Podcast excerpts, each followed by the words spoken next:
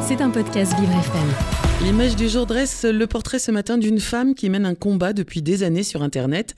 La physicienne britannique Jessica Wade s'est lancé le défi colossal, celui de rédiger les biographies Wikipédia de toutes les scientifiques, je dis bien toutes mmh. les scientifiques oubliées, et on peut dire qu'elle ne fait pas semblant puisqu'elle en est déjà à 1800, Jérémy. Exactement, elles sont chimistes, physiciennes, mathématiciennes, et on ne les connaissait pas jusqu'à ce que Jess Wade débarque et change la donne. Un travail titan titanesque entamée en 2017, année où elle tombe sur les travaux d'une climatologue, Kim Cobb. Elle veut en savoir plus sur son parcours, fait une recherche rapide et découvre qu'elle n'a pas de page Wikipédia.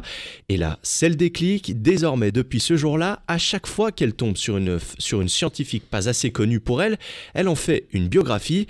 La Britannique se penche également sur des spécialistes issus des minorités et de la communauté LGBT. Objectif, lutter contre la faible visibilité des femmes de science sur le net. Wikipédia Wikipédia, c'est 2 milliards de visiteurs par mois, une belle opportunité à saisir comme elle l'explique à BFM TV. Wikipédia est une plateforme incroyable. Tout le monde l'utilise. On a l'impression que c'est très complet parce qu'il y a énormément d'informations. Mais en fait, il y a aussi de gros vides. Je me suis dit, il faut que je commence à rectifier ça. D'ailleurs, ce combat est loin d'être anecdotique, hein, puisque sur le site, seule une biographie sur cinq, tous secteurs confondus, concerne les femmes. Les contributeurs de Wikipédia, ceux qui éditent les pages, sont des hommes à 80%, et donc il n'est pas forcément illogique de voir une majorité de textes écrits sur des hommes. Selon l'ancien président de Wikimedia France, Rémi Matisse, il y aurait même une ambiance misogyne au sein de la structure.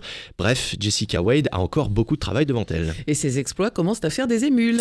Oui, la presse en parle de plus en plus, elle organise des ateliers de formation, elle a reçu la médaille de l'Empire britannique et elle a même eu droit à sa propre page Wikipédia qu'elle n'a pas rédigée cette fois, une reconnaissance qui fait sa fierté. Voir des gens qui se font davantage nominer pour recevoir des récompenses, c'est incroyable. Voir qu'ils obtiennent de la reconnaissance, qu'ils sont invités à parler lors de conférences, entendre parler d'eux à la radio, voir qu'ils ont été nominés pour une bourse, et que le texte qui permet de les présenter est issu de leur page Wikipédia, je vois tout ça et ça me touche. Alors parmi les noms euh, des scientifiques que Jessica Wade a fait entrer sur le site, on retrouve par exemple Gladys West, mathématicienne afro-américaine à qui l'on doit le système GPS, ou encore June Lindsay qui a participé à la découverte de l'ADN. Pour rendre Wikipédia plus équitable, la physicienne n'est plus seule. Emily Templewood, 28 ans, est également connue pour avoir écrit de nombreuses pages sur des femmes scientifiques.